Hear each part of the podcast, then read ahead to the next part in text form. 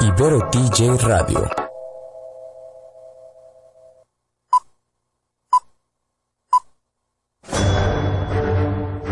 Una charla con amigos sobre los acontecimientos cinematográficos lo puedes encontrar aquí en La Esquina del Cine.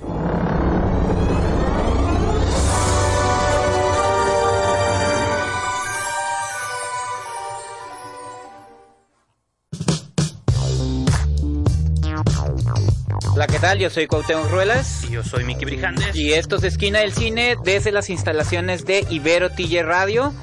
Un día más, señor Brijandes, pero con la novedad ¿Qué- de que estamos, estamos en vivo desde Facebook Live, la cuenta de Ibero TJ, y también lo pueden checar en la cuenta de Esquina del Cine. Así que saludamos al público que nos ve y nos escucha y también al que nada más nos está Y escuchando. hablando de regalos, Cinépolis fue la primera vez que voy en agosto de este año Ajá. y me dijeron en la taquilla, por ser su mes de cumpleaños tiene ¿En descuento serio? su boleto, entonces Por ser su mes de cumpleaños, yo pensé que te lo daban y AMC, día. bueno, cuando voy a ver películas en San Diego, AMC Ajá. también me mandó un, un correo que dice, venga por sus palomitas en descuento, entonces es como anuncio también para la gente que en agosto cumpleaños, así que quieren regalarme algo.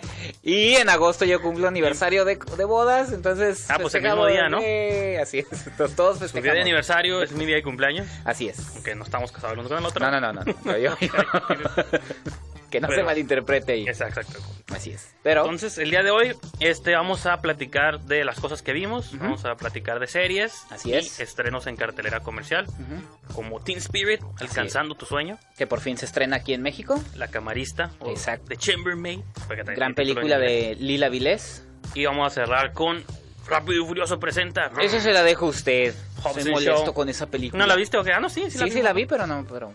Está normal, está normal, pero ya entraremos a detalle. Ya entraremos a detalle. Y claro, comenzaremos con la Ajá. taquilla, ¿no? Pero Así si es. quieres, Cuauhtémoc, recuérdanos dónde pueden encontrarnos. Principalmente en radio.net, eh, la plataforma donde pueden encontrar la estación de Ibero TJ Radio y también en www.iberotj.fm, eh, redes sociales, Instagram y Facebook en Ibero TJ Radio y en Twitter en Ibero TJ Oficial.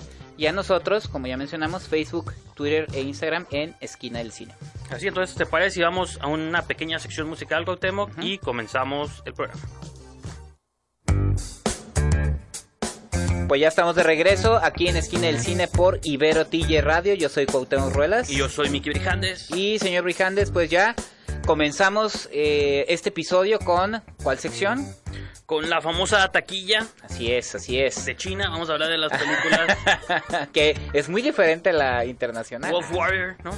No, ya no, ya no. The Wandering Air también. Wandering Earth sí fue el primero. Ahorita dicen que hay una animación que es la que está acaparando los primeros lugares, una animación. Es que eso es lo padre de, de- en China, ¿no? Que cuidan cuidan su cine. Sí. Que deberíamos aprender un poquito más de eso. Pero hoy hay una buena noticia, pero le voy a dejar que, que poco a poco se vaya develando. Bien. Pues sí, entonces como usualmente lo hacemos semana tras semana en la taquilla mencionamos los 10 las 10 movies o las 10 películas que quedaron en el gusto del público y hay bastantes sorpresas por lo visto. Yo ya leí el número 9 y ahorita que lo escuchen no lo van a creer. Van a creer que viajaron al 94, ya sé, ¿no? ya sé. Pero bueno, el número 10 se permanece ahí Annabelle, viene a casa. Yo creo que ya es la última semana, ¿no? Sí. Pues sí, seguramente porque ahí vienen ya nuevas películas Sí. de terror, viene el, el cocodrilo. De hecho fue un fin de semana tranquilo en cuanto a estrenos, este, y eso favoreció a, a- a muchas muchas películas. Se ha estado dando que hay un estreno grande Sí. que acapara, o sea, primer lugar seguro. Y del 8 al 9, te digo, del 10 al 1 al 2, Se va se como- distribuyen ahí como justa Que está o, bien. o de maneras extrañas. Sí, ¿no? sí, sí. El número 9, Pulp Fiction, Sí, Pulp Fiction. remake. La ¿no? segunda película de Quentin Tarantino que ganó la Palma de Oro en Cannes en los 90 se Sí. reestrenó. Se reestrenó por 25 aniversario. Ajá. Ya se había estrenado hace como 2, 3 años. Yo me acuerdo haberla visto también en Cinemex o en Cinépolis. Hubo un Pues Cinemex es el que la estaba proyectando ahorita. Sí, porque el año pasado trajo de Bergman y de Kubrick. Han hecho Claro. buen trabajo en traer películas clásicas. Y lo han hecho con, en Halloween, traen películas de terror como Evil Dead o cosas Pues así. las de Godzilla, las nuevas las trajeron también ellos. Entonces, pues ahora trajeron Pulp Fiction, como visto la película de Tarantino, y pues se coló al noveno lugar, que se me hace como un caso, no, no sé si haya pasado alguna Sí. ocasión, que otra está muy, ocasión. que está muy ad hoc, ¿no? Porque a finales de agosto se estrena la nueva película de Quentin Tarantino, What's Upon a Time yo ya vi y- Ah, sí, cierto. Sí entra como a sus, entre sus mejores, Sí, ¿no? qué Una bueno. apología a Hollywood. Entonces, Están regresando los directores, Almodóvar, Tarantino, vamos a ver qué, Scorsese. Vamos a ver qué trae, ¿no? para salvar el cine que está Sí, en, en manos de chamaquillos. en fase terminal, ¿no? En fase terminal, ¿no? en octavo lugar, La Camarista Excelente. Deje aplaudo eso. de Cine Caníbal. Ahora sí te- ¿Aplaudo? ahora sí te están viendo. Ah, sí, cierto. Ya no voy a entre, ya puedo entrecomillar. Ya no, sí aplaudo, sinceramente. Ya va- vamos a comentarla más adelante. Me da gusto que este tipo de películas mexicanas esté teniendo resonancia en el público. Ya lo vimos con Chicuarotes. A mí no me gustó, pero me, me, me llama la atención que no nada más es la comedia romántica, también está este tipo de cine y ya, ya hablaremos más o menos de qué va. Pues es que lo hemos comentado y como pasa en Estados Unidos, Sí. que le vaya bien a las malas como a las buenas, pues, ¿no? O sea, que Exactamente. al final que el público decida, o sea, porque allá van a ver cualquier churrazo, No, no, adelante, pero que también... pero también vean las movies que, o sea, te- la, que esté la posibilidad de ir y que se sorprendan en la sala como usualmente pasa cuando vas a ver cualquier otra movie de Hollywood. Eso es algo muy sea. bueno para el cine mexicano, sobre todo en la situación. Este año va a ser crucial para el cine Ya hay- mexicano, eso es bueno. Hay dos pegaditas, o conoces a Tomás, Sí. está en séptimo lugar, entonces Ah. ahí están dos movies mexicanas. Otro aplauso. De un género totalmente distinto, ¿eh? Al de la camarista. Y que piensa uno que sí, los primeros lugares va a estar Disney. Sí, claro. Ya no podemos vencer a O pelones con, con, Sí, o pelones con- tirando con escopetas. Repito, como que los, en los otros nueve lugares está bien que ahí se peleen un poquito por Así es. espacio. Digo, hasta Tarantino se colocó Claro. una movie hace 25 Sí, años. sí, sí. Entonces, Hay para todos. Y pues con eso Tomás la comentamos en el programa pasado. Y pues también te digo, un género totalmente distinto al de la camarista, pero que estén ahí en el top 10 de Canacine. Habla muy bien de, de que, pues que tenido buena respuesta del público, ¿no? Sexto lugar, otra que me sorprende que siga viva Maestras del Engaño. Creo que en Tijuana ya ni siquiera está. La dan por muerta en Sí. Estados Unidos, o sea, puras malas críticas y aquí en México está encontrando su público. Y cartelera creo que ya no está, o creo que porque Alberto Villescusa la vio hace como una semana, nos comentó. Con, No, todavía, pero sí Sí, pero, estabas. pero ya no está como en una o dos funciones, sí, pues ya nomás queda así como muy esporádica. Yo voy a revisar cartelera esta mañana y ya no la vi, pero digo, Alberto es el que la ha visto más reciente y ahí Claro. también tiene sus comentarios. Eh, número 5, Toy Story. Ay. Ah, es que te digo, todo lo que es Disney ya lo habíamos platicado, tiene, o sea, tiene resonancia en, el- en la cultura norteamericana, pero en la mexicana, uff, su, segu- su segundo hogar, siempre ha sido algo muy importante, ¿no? En número 4, Spider-Man, Lejos de Casa, que es coproducción Sony Disney. Sony Disney, entonces sigue A los siendo Disney. A partir de ahí es Disney. A los dos le toca un poquito. Número 3, Ted Bundy, Durmiendo con el Asesino. Esa es una sorpresa porque, eh, como ya habíamos comentado, la película se estrenó en Estados Unidos, que es su país de origen, en Netflix.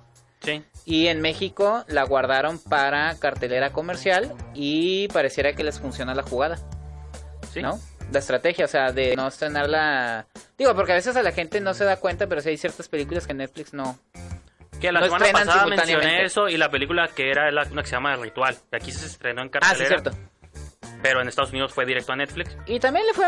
Digo, no le está yendo tan bien como esta, pero sí tuvo ahí su espacio Sí. en, en la taquilla. Digo, he oído otros casos, pero me acuerdo que en el episodio pasado comenté como que había una película de terror que no me acordaba el título, Sí. pues se llamaba Ritual o The Ritual, Ujú. que fue un caso similar. Y para irnos rápidamente, Sí. segundo lugar, pues El Rey León, ya sabemos. y en primer lugar, pelones, otros pelones furiosos. no estoy albureando. No le digan Rápidos y Furiosos a la película, es Hobbs and Shaw. Rápidos y furiosos, sí. Hobbs and Shaw. Entonces, pues eso es lo que tú, ese es nuestro número uno. Y pues en el último segmento del show vamos a comentarla Sí. a detalle. Entonces, Cuauhtémoc, ¿te parece si vamos a una pequeñísima pausa Sí. y continuamos con más de Esquina Cine? De la reflexión a la acción. Ibero TJ Radio es la alternativa. Yo los buscaré. Los voy a encontrar. Si eres un cinéfilo, tenemos un lugar perfecto para ti en la esquina del cine. Pues ya estamos de regreso aquí en Esquina del Cine por Ibero TJ Radio. Yo soy Cuauhtémoc Ruelas. Y yo soy Mickey Brijandes. Y señor Brijandes, pues ya dimos eh, la sección de taquilla, ya nos llevamos unas gratas sorpresas porque aparecen dos películas mexicanas de géneros que no son la comedia romántica en el gusto del público, pero No tienen romance tampoco, ¿no? ¿Verdad? no. La camarista no tiene. Bueno, yo no la vi. ¿Tú la vas Bueno, eh, no, o sea, no, tiene ahí un interés, la, la protagonista tiene un interés romántico, pero no es absolutamente para nada la base de la historia. Cuando pues. vas a Tomás, hay una pareja. Hay una pareja, pero ya establecida, no es de que se chica conoce chicos, no, ya es una pareja establecida, entonces Así es. son géneros distintos. María Évoli le tira la onda a José. ¿me Ah, sí. Bueno, las dos chicas le tiran la onda. a José. Eso, eso se puede malinterpretar en un Claro. contexto. Si la película real. estuviera mal hecha y mal Sí, intencionada, sí, pero no. Haber como Ajá. burla o algo. Está bien hecha y es bien intencionada. Pero ya hablamos de ella en nuestro programa pasado, escúchenlo otra vez. Ajá. Eh, yo más bien quiero, Guatemala, que nos platiques este fin de semana. Te la pasaste en tu sofá. Sí, con tu perro, Una Con mis cerveza. tres perros. Tus tres perros, una cerveza. ¿Y qué viste en televisión? Pues terminé de ver The Boys, eh, la cinta, no, The Boys de los chicos, no The Boys, el programa de The Boys. De Lost Boys también. de Lost Boys. Este, ya habíamos comentado el programa pasado, que yo había visto nada más el capítulo 1, son ocho capítulos que pueden ver en Amazon Prime Video. Es una adaptación de la del cómic de Kurt Ennis y es una producción de Seth Rogen, quien ya había llevado otra novela otra novela gráfica de Kurt Ennis a la pantalla chica como Preacher, pero la ya le habíamos dicho The Voice habla sobre es como una desmitificación del superhéroe. Yo creo que es es algo muy necesario ahorita que tenemos como esta saturación de personajes eh, surgidos de las historietas. El público de repente se siente como, como, pues bombardeado, ¿no? Que todo es lo mismo de Que algún to- modo. ajá, ¿no? todo es lo mismo, todo es heroico. Tiene, es un ABC bien hecho, sí, en algunos casos como, como Endgame. ajá, que la volví a ver este fin de semana y... Sí, que es una película cada muy vez bien me hecha gusta más, ¿no? por los hermanos rusos, pero también hay una saturación, ¿no? Entonces lo que sucede con Garth Ennis es que él juega con eh, en- nos presentándonos este mundo donde existen los superhéroes, pero los superhéroes ya están comercializados, ya los maneja una agencia, ya forman parte de la sociedad, pero detrás de toda esa cortina donde ellos defienden según de los peligros de la sociedad, pues resulta que son personas bastante viciosas, corrompidas, que se aprovechan de su poder y que de algún modo el gobierno también está protegiendo para que no se sepa lo que realmente hay detrás, ¿no? Este asesinatos, eh, ex- ex- excesos, Sí, sí, sí. Incluso hay un grupo de, de personas que han sobrevivido a los superhéroes, pero pues que los han dejado paralíticos o porque las cosas las hacen como les da su gana. Mi duda es porque se llama The Voice y creo que en el grupo hay mujeres también, ¿no? ¿O no? Sí, hay una. Entonces, este... Los- ¿Pero son los superhéroes? ¿Quiénes son los No, no, boys? no. The Voice es un grupo. Es mi duda, esa es mi duda. Es un grupo organizado, son como un grupo de mercenarios que la misión, digo, Billy Butcher, que es el personaje principal, que es Carl Urban, este, él tiene un grupo en el que van a investigar a los superhéroes y están como entre que tienen que detenerlos, pero él tiene una venganza personal y también lo están asesinando, o sea, de algún Ah, modo descubre la manera de estar asesinando a los superhéroes que se están pasando de lanza. Y eh, te digo, lo interesante es que juega con esta desmitificación, ¿no? De realmente qué puede pasar cuando alguien tiene un Superman. Imagínense que en realidad existiera un Superman, un, un hombre todopoderoso. Para o mí una, sí existe, o una mujer maravilla que puede hacer lo que quiere y que además están protegidos por la, el gobierno. Pues dices tú, está interesante el juego que Sí, hacen. y ¿no? que de algún modo eso es lo que pasa en las películas normales, nomás que no se exploran esas ideas. O sea, uno pensaría Ajá, que exacto, exacto. en las películas de DC o de Marvel destruyen todo. ¿Qué, qué pasaría si Iron Man o Tony ¿Cuántos Stark fuera como realmente es, ¿no? accidentes no, hay, pero... Y, se to- y cuando, se toca es como muy superficial. Como Sí. te acuerdas el villano de Spider-Man, que es Ah. Michael Keaton, Sí, que tiene... que es uno de estos hombres frustrados. por- Efectos colaterales. Pero- que no, este... No lo explora psicológicamente Entonces, más profundo. pues, ¿no? Eh, digo, hay novelas gráficas que también tocaron el tema como Watchmen o la película o la próxima serie que van a hacer. Me- buena la serie, el trailer. Me acordé de, de Mystery Man, me acordé de The Tick, que también es una serie que está, que es más en tono de comedia, pero que también habla sobre eso, pero ahí está, ¿no? Es una buena apuesta de, de Amazon Prime Video y creo que lo está logrando porque es la competencia directa de Netflix. Tienen pocas series, pero las pocas series son, ahora sí como, son como el HBO del streaming. Las pocas series que tienen son muy buenas y esta es una de ellas, ¿no? Sí, pues en esta como guerra, y creo que Netflix, creo que es curioso porque creo que Netflix es el que menos series buenas hace, o sea, series buenas y series populares, Exacto. o populistas populares. No, populares, es diferente. No, como un Stranger Things o... O sea, sí, hay- no, Sí, sí, sí. Que Pero- son fenómenos, pues. Me doy cuenta que un HBO es un poco más arriesgadón. Amazon también. O sea, por ejemplo, Euphoria, cuando sacó HBO, sí, fue como, wow, ¿qué es, Es esto? ruda, es ruda. Westworld, que están invirtiendo todo el dinero Claro. del mundo a esa serie. Sí, digo, The Voice es clasificación R. Y ellos ya han sacado Good Omens, que Ah. la has comentado Ah, por sí, aquí. Viene la de. Carnival Row, que y esa sí le traigo como ganas. Sí, suena muy bien eso. El próximo año, la única que se ve como más interesante de Netflix es la de Snowpiercer, que traen por Bueno, ahí. perdón, pero también la de Un extraño enemigo, que es una serie mexicana Ah, sí. sobre el movimiento del 68, también se me hizo una muy, muy buena apuesta. Y digo, no estoy diciendo que Netflix saque mala serie, seguramente los que sean fans de Es que 13, saca muchas. 13 razones, pero saca tanto. Sí, que se... O sea, el miércoles pasado sacaron una movie que vi la mitad, no la he terminado, por eso no la he comentado. Una con Chris Ah, Evans. la que te iba de la Chris Evans, probablemente. Sí, con Chris, pues eso fue su estreno como de la semana, Ajá. ¿no? Sí, sí, sí. Y ahora tienen tanto que hasta el miércoles te avientan películas random. A veces. Antes era nomás los viernes, ahora los miércoles, los Sí, como la jueves. Triple... Eh, y de Frontera Triple Triple, que salió como el miércoles. Exacto. Yo vi una mitad y no me estaba gustando. ¿No? Dije, pues, ¿para qué la termino? Pero bueno. A mí no me, a Para mí no- decir que le dio perdón, pero a mí no me llamó la atención el Capitán América en su faceta seria. No, No, es buen actor el chavo. No, yo sé, pero no, no. Ya lo veo como Capitán América y le compro, pero la- Ya le destruyeron la carrera. lo que estaba viendo de la película me recordó como Hotel Mumbai, Mm, como ok. un Argo Light, de que es un grupo de espías que se quieren hacer pasar como por hoteleros, o de que están disque rentando, aquí si ven mis comillas, están Sí. disque rentando un hotel, pero son espías encubiertos porque ese hotel está como una zona estratégica que es el Red Sea Resort o algo así se llama, como el título de la película. Digo, no, no sé el final, nomás les comento los 40 minutos que vi, pero sí, Porque no terminaste. me recuerdo como esas historias de la vida real que no me interesan tanto, pues y se veía que querían hacer Pero algo- que tienen su mercado, ¿no? Querían hacer algo medio Argo, ya es que en Argo querían fingir que estaban produciendo una película Sí. y se- para hacerse pas- y que eran espías haciéndose Ujú. pasar por productores de Por ahí Hollywood. va. Aquí va como por ahí el rollo. Pero algo sí te gustó. No, Argo sí en su tiempo estaba suave y ganó el Oscar y Sí. varias cosas. Esta movie por algo fue un directo. a- Pero bien por lo único bueno de las cosas buenas que puede salir de estos personajes de Avengers y de Que directo a esto- streaming de Netflix ya no es directo video. No, pero ¿eh? Ya Anton- significa algo más Mm, pero sí es directo, pero sí es directo video. Pero bueno, El- técnicamente es directo Es a video, pero es diferente. se- las excepciones son otras, ¿no? Vamos a una pausa Godemo musical, vamos a escuchar un par de canciones de Once Upon a Time in Hollywood, Excelente. la nueva película de Tarantino. Entonces, Preparando el terreno. estamos preparando el terreno, vamos a escuchar un par de canciones de esa película y continuamos con más de Skin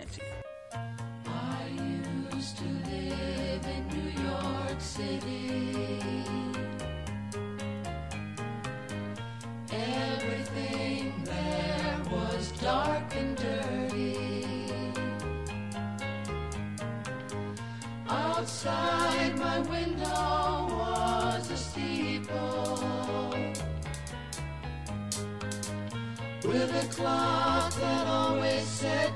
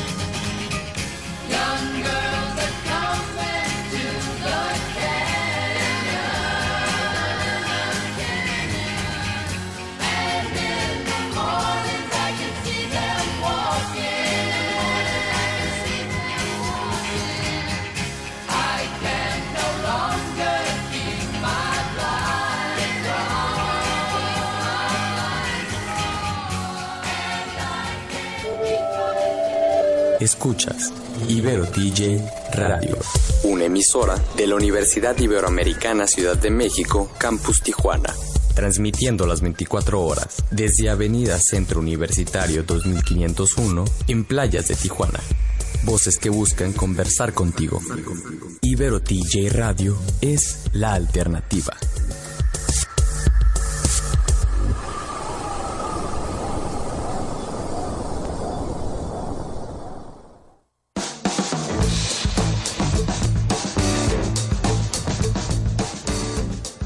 Pues ya estamos de regreso aquí en Esquina del Cine por Ibero TJ Radio. Yo soy Cuauhtémoc Ruelas. Miki Brijandes. Ya nos andaba yendo el avión, señor Brijandes. Por estar jugando aquí. Así es, por andar discutiendo sobre las, los mecanismos de distribución en Estados Unidos y que nos fa- hace falta entenderlo también en México, pero bueno. Comience usted, señor. Pues aquí han intentado también con los blinks y eso y los claro videos, pero tampoco. Todo me intriga cómo funcionan esas Filmin Latino, plataformas. Blim, ajá, claro. ¿Recuerdas que había otro que Cinepolis Click. hace un par de años? ¿Cuál? Leímos Chalán. ¿Era Filmin Latino? Ah, Era No, Filmin ¿verdad? Latino. Ah, Hubo uno que causó Ah, no, hubo otro, sí, que duró como un año. Ya se me fue el nombre. que Sí, a mí también. Acá como... Que era, ¿Saben, una- no? era, era un buen concepto. Sí, pero ya Ajá. se me fue el rollo. ¿Cuál Y? Blim, pues Blim nomás está ahí como, eh, como un paciente en coma, ¿no? O sea, ahí nomás existe, pero pues, que- pues, tampoco hace gran cosa, ¿no? Por el medio. Tiene Pero que- señor Brijandes, Pues vamos a hablar de un par de películas Ajá. que vimos por separado. Tú la viste este, la tuya, yo no quise. Dije, "Ah, cine mexicano, ¿para qué ya? Veo una al mes, ya vi con esa Tomás, entonces ya. Ya ah, no, pero ya estamos en agosto, ¿verdad? Tengo que sí, ver. tienes que ver la camarista. ¿Cuál otra sale en agosto? No, ahorita no. Aquí no sale la de, la de las citas, la de como si fuera la primera vez Hasta finales, ¿no? de agosto o en septiembre, no me acuerdo. Ahorita te checo. Pero esa, esa va a ser Sí. mi película. Al aire estoy checando. Esta es la película que voy a ver. Pues sí, mientras les voy a a platicar de Alcanzando tus sueños o. Teen Spirit, su título en inglés. Esa no la vi yo, fíjate. Que tiene, creo yo, un poquito más de sentido el título en inglés porque es una referencia a la película de. A la película, ya, tantas películas.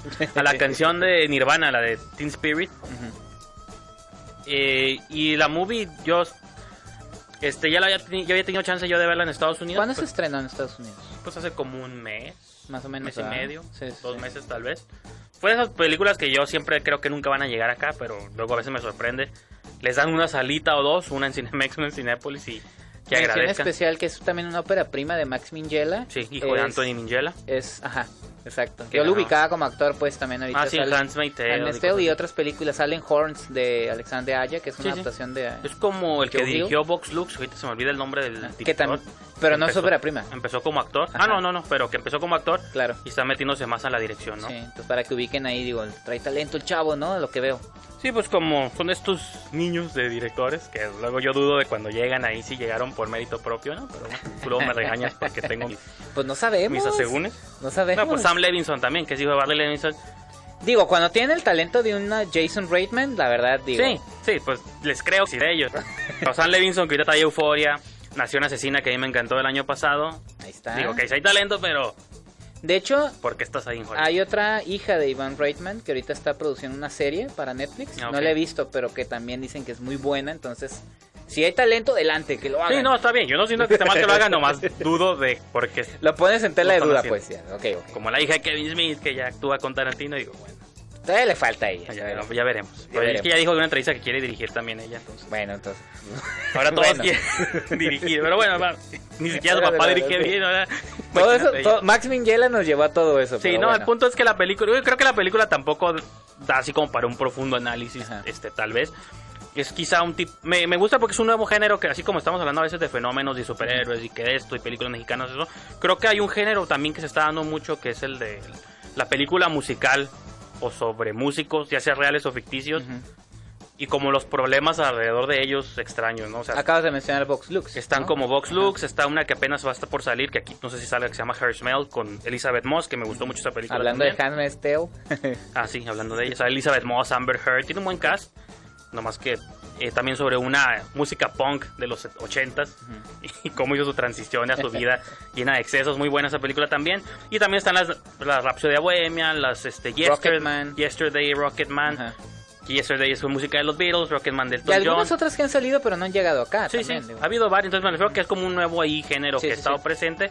Esta película creo que entra un poquito a ese género, que es la exploración de una chica de una pequeña isla en Inglaterra, y es que Inglaterra está rodeado de, también como de pequeñas islas con Sí, pequeñas sí. poblaciones. que canta, tiene como tres trabajos, sueña con algún día ser famosa, no sabe si lo logrará o no. Es interpretada por El Fanning. Y he puesto también canciones del soundtrack aquí en el programa.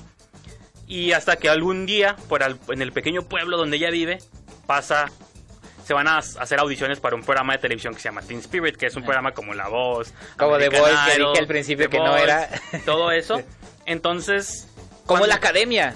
Sí, ándale. Aquí estamos en Entonces, México, hay que decir la academia. ella hace audiciones y obviamente pues empieza a quedar en los finalistas, semifinalistas, pero de algún modo la película empieza como a demostrarte lo absurdo, cómo es la gente tóxica de esos grupos, los chavos que solo aspiran, como vacíos que solo aspiran a fama y se burlan, los pueden hacer promos. Ah, y la cura es que la protagonista del Fanning, que se llama Violeta o Violet, pues es como seria, retraída, no es muy social, casi como que su única amiga es su mamá nomás, pues no, viven solas. Y un señor como el borracho del pueblo era un ex cantante de ópera. Entonces él, él se empieza ¿Quién es el actor? No, es no, un actor este, No. europeo Ah, que ok, no, ok. no ubico bien. Entonces como que él se empieza a convertir como en el mentor de ella porque tiene experiencia en la industria musical, pero ya ahorita es un viejito del pueblo que nadie pela, pues, ¿no? De hecho, él la descubre a ella en una cantina donde ella canta, es el único lugar que le dan para cantar. Entonces empieza a hacer audiciones, empieza a ascender, ahí se empieza a dar cuenta de la competencia, las cosas como un poco macabras que se forjan de esta ejecutiva de ese proyecto es, es Rebecca Hall. Ok. Entonces ella le dice, le ofrece un contrato a ella antes de que, dice, no, no importa que ganes o pierdas el concurso, aquí está tu contrato, pero ocupas dejarle de hablar a este señor, Órale. te vas a vivir acá. Entonces te maneja Sí, que como... son, ajá, que son esas- momentos también que están siempre Ajá, presentes. sí, sí. Siempre, o sea, eso que me dices ha estado presente incluso hasta en las de Rocketman, Sí. en la de Bohemian Rhapsody, Ah, ¿no? en este otra que nace una estrella también hablando de este tipo ah, de sí, películas. cierto, esa que es de ficción y que es un remake del remake Sí, sí, del sí. remake, ¿no? Entonces creo que la película tiene, un- creo que ahorita que qué bueno que mencionaste el nombre de Minguela, porque yo también lo iba a mencionar, de que creo que la película sobresale o llama la atención no por ser un plot novedoso, sino por el estilo de El dirección que del director Y la música, ¿no?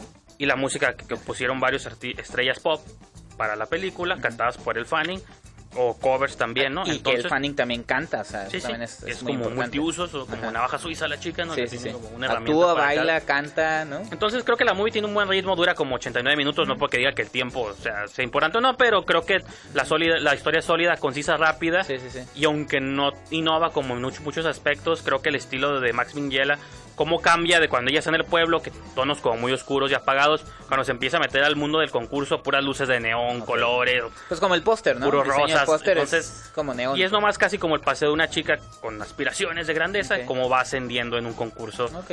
y cómo los del concurso tratan como de cambiarla, ¿no? Entonces a mí me gustó mucho esa movie. Este, vamos a una pequeña identificación, Cuauhtémoc, y continuamos con más. Ibero TJ Radio. Sonidos en común. Para una nueva conversación.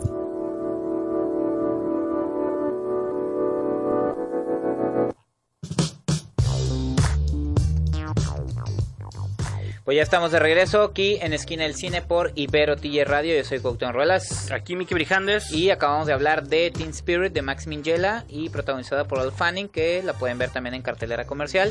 ¿Y qué sigue, señor Brijandes? Pues más bien usted dígame, fue a un hotel, la- ¿quién le atendió? la camarista. ¿Quién le cambió las No, sábanas? fíjate que el fin de semana fui a ver la película La Camarista. Es una cinta de año de producción del 2018, pero eh, pues obviamente como sabemos que el cine mexicano luego... eh, por extrañas razones que todavía no desciframos terminan estrenándose más tarde, Bueno, ¿no? pero, también, por ejemplo, Teen Spirit es del 18 también y apenas salió en cines hasta el 19. bueno, allá sí, Ah, ya su también país salió en el- sí. pero también salió en el 19. Ah, ok.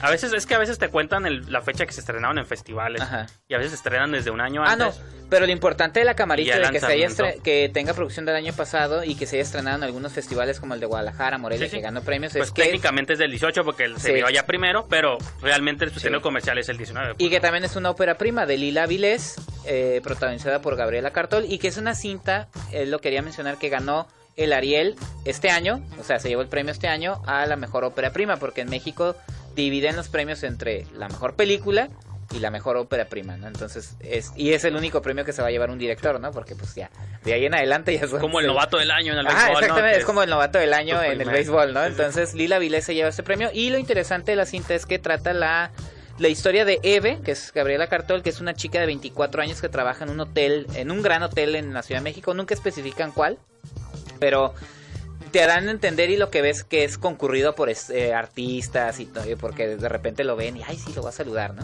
Pero lo que tiene este Eve es lo que tiene la película es te muestra el día a día de esta de esta mujer que trabaja Como que Roma. tiene- eh, fíjate que la compararon, la Sí, llegaron a comparar. Es fácil comparar los Sí. pósters, la trama, la premisa. Exactamente. Sin embargo, creo que eh, dentro ¿Cuál es de mejor? la- ¿Cuál es mejor? Rápido, dinos. No, tiene comparación. Dentro de la magnificencia que tiene Roma con los efectos digitales, eso, eh, la camarista es más íntima. Esa es la gran diferencia. Es más íntima, es más sutil entre el mensaje que te está mandando. Más sutil, más íntima todavía que Roma. Pues Roma es más Bueno, magnánima. sí, o sea, sí. oh, hasta el halconazo sale, o sea, es magnánima, pues. cierto, me- me- Entonces la camarista es más íntima, más sutil, porque sí te habla de estas personas que igual nosotros cuando vamos a hoteles, este, pues sabemos que están ahí, pero no, pues son como, como dice la, la crítica Jessica Oliva, son como fantasmas a veces para nosotros, ¿no? Sí, porque llegan cuando tú no estás y cuando regresas ya está todo limpio y cambiado y dices, ah, ¿quién lo hizo? Ajá, entonces eh, de algún modo te habla de esa dinámica. De- constantemente vemos a Eve que habla por teléfono con su hijo, con la persona que lo cuida, pero nunca lo vemos. Eh, vemos que también el trabajo es duro, que le da poco tiempo para hacer sus, la- sus, pues, sus labores ya más personales.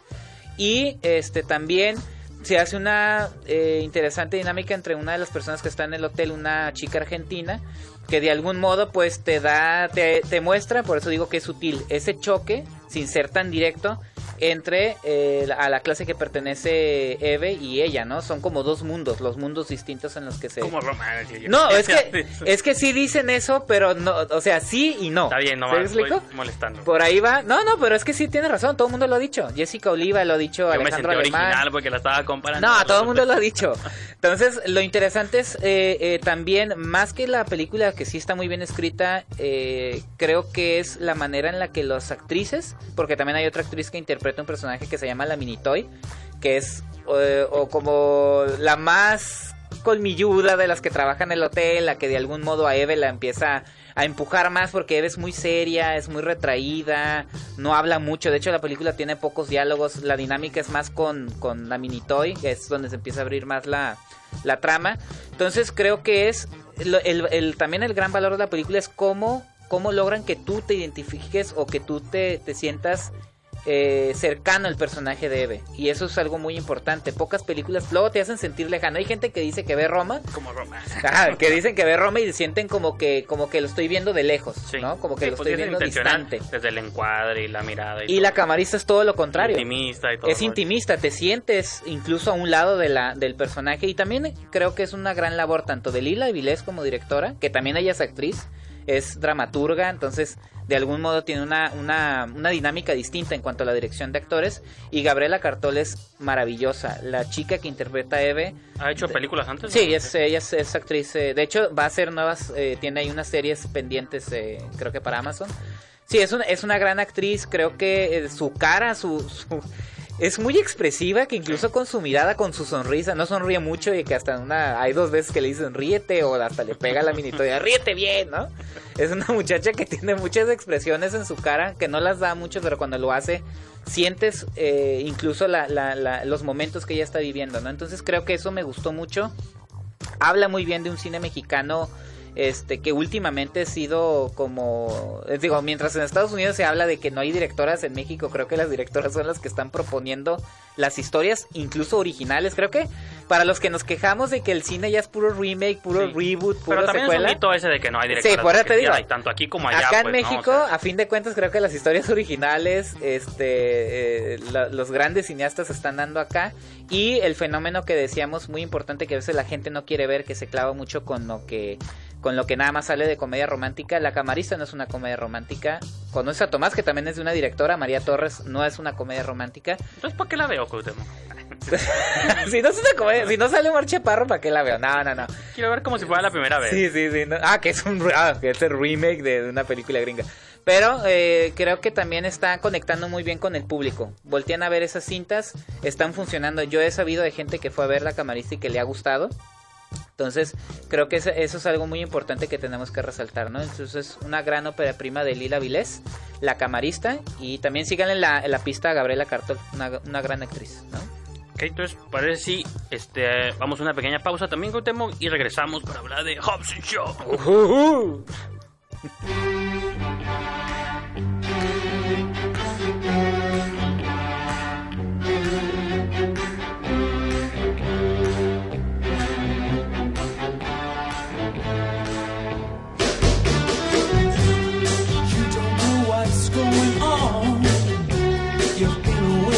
much too long.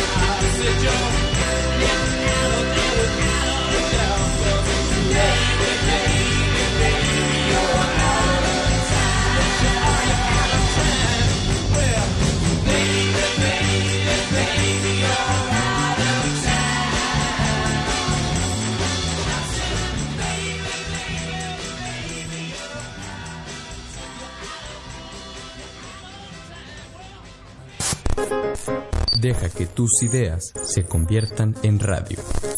Experimenta con Ibero DJ.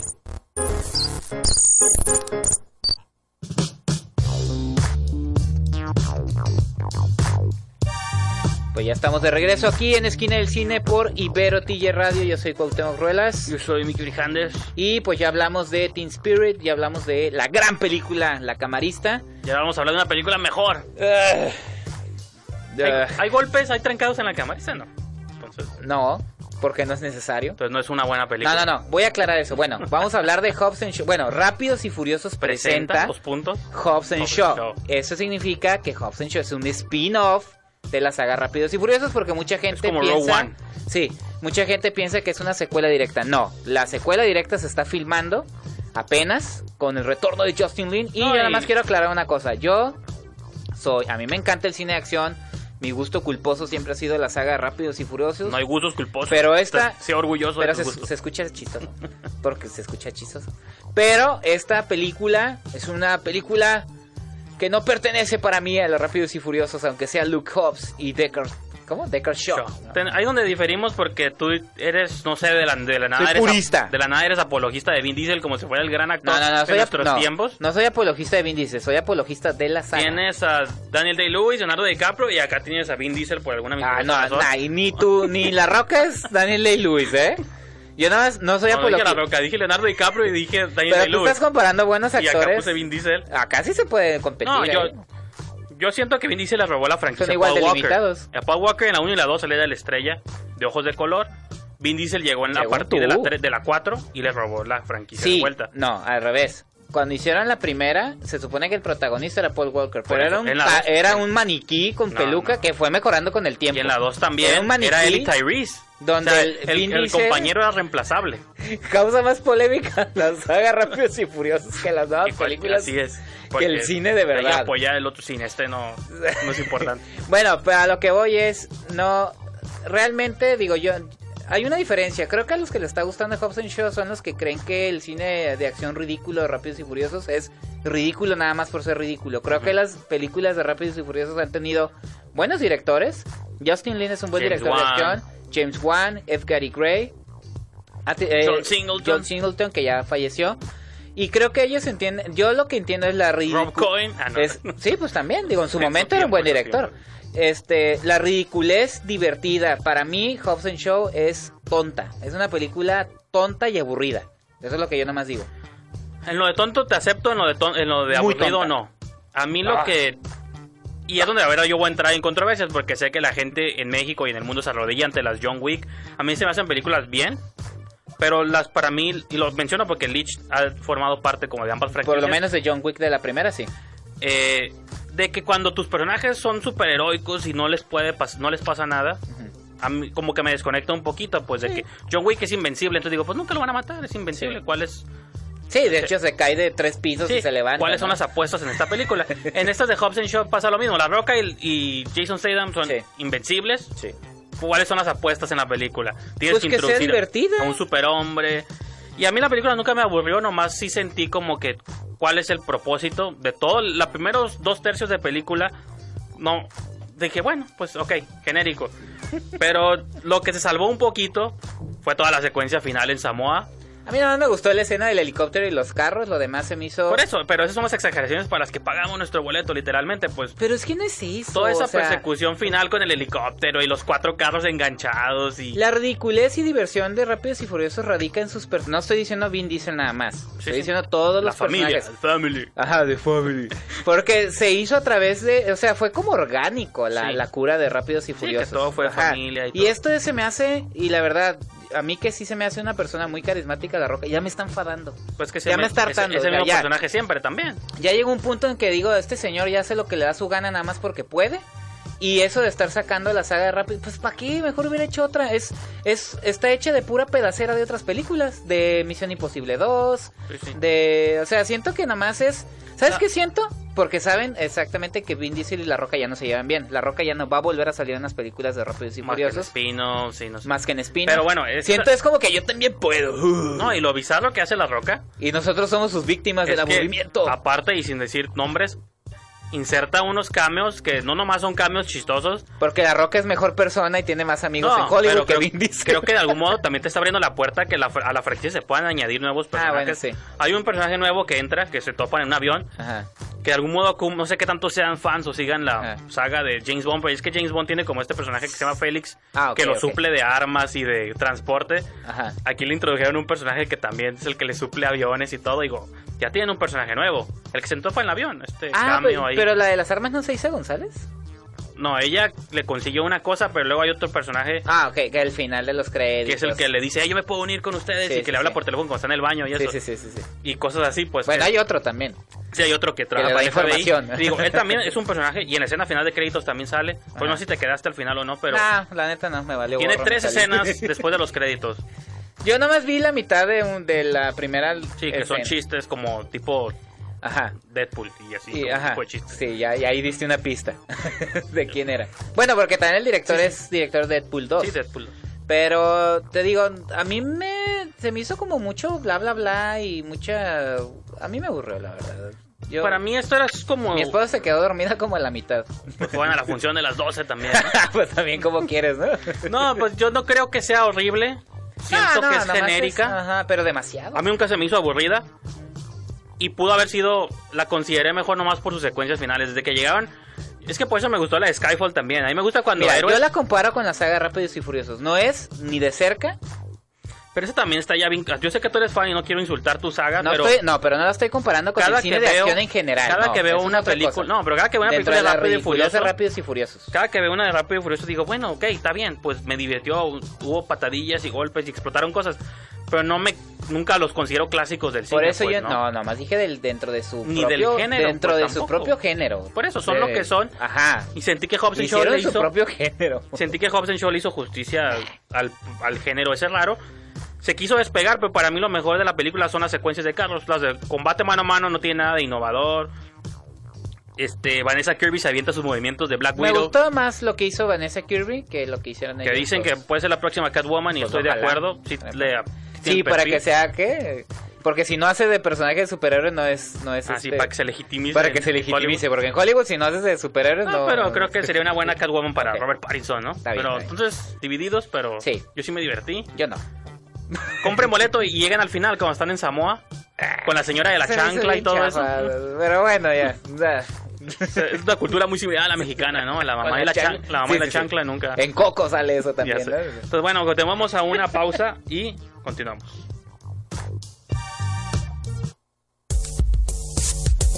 En esta frecuencia suenan todas las voces. Ibero DJ Radio es la alternativa.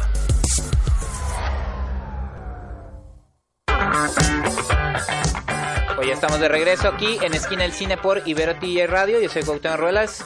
Aquí Miki Brijandes. Y ya pues prácticamente para despedirnos, señor Brijandes, este, invitar a la gente a que nos siga. De aquí en adelante, digo, los programas ya los vamos a estar transmitiendo por Facebook Live para que se, para que le den like a la página de Ibero TJ Radio y también a la página de Esquina del Cine. Y este, para la gente que nos quiere escuchar, recuerden que la plataforma es radio.net donde pueden escuchar la estación Ibero TJ Radio y eh, la, la plataforma oficial www.iberotj.fm. En redes sociales, Instagram y Facebook es Ibero TJ Radio y en Twitter Ibero TJ Oficial. Ya nosotros nos pueden encontrar Facebook, Instagram y Twitter en Esquina del Cine. Así es, y digo, en esquinalcine.com pueden encontrar varias críticas y opiniones de otros colaboradores sobre películas que hemos comentado. De hecho, ahorita aquí. hay una de The Voice de Juan Antonio Pantoja de la Así serie es. que comentamos. Viene en camino. Bueno, una película que vamos a comentar la y próxima el Golem. semana. Ajá, de Livia Aro. Vamos a comentar una película la próxima semana de un cocodrilo Ah, sí, cierto. asesino Así llamada es. Crawl. Que es el estreno del fin de semana. Porque el estreno- Infierno en la tormenta. Entonces, ahí tenemos- vamos a tener una crítica también ahí de Jorge Guevara. Y pues ya saben, eso y mucho más en esquinadelcine.com. Entonces, yo creo que te parece aquí le dejamos esta semana, Cuauhtémoc, y nos escuchamos para la próxima. Hasta luego. Corte y queda. Nos escuchamos en la próxima emisión aquí en la esquina del cine, solo por Ibero TJ. Y apréndete esto, Chenchito. Mientras cómanos, ámenos y bébanos, aunque no trabajenos. Ibero DJ Radio.